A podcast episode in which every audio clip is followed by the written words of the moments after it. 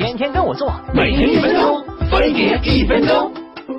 媳妇每回开玩笑都嚷嚷阉了我当太监，这净身又不是切肉，你以为给你刀就会切啊？手术一般在春末夏初，不冷不热，没有蚊虫。被割的人得躺板子上绑好，先用艾蒿、蒲公英、金银藤熬的水把下面洗净，哎，再喂一碗大麻水把人整迷糊。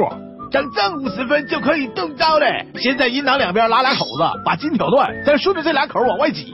这时候可能会把人疼醒，哎，所以得往嘴里塞个煮鸡蛋，让他既喊不出声，又能憋出一股气儿把小肚子鼓圆。这时候净身师只要稍微一挤，蛋子就掉出来了。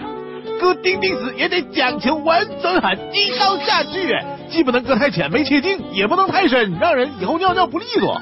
然后往尿道里插根麦秸秆，防止尿道长死。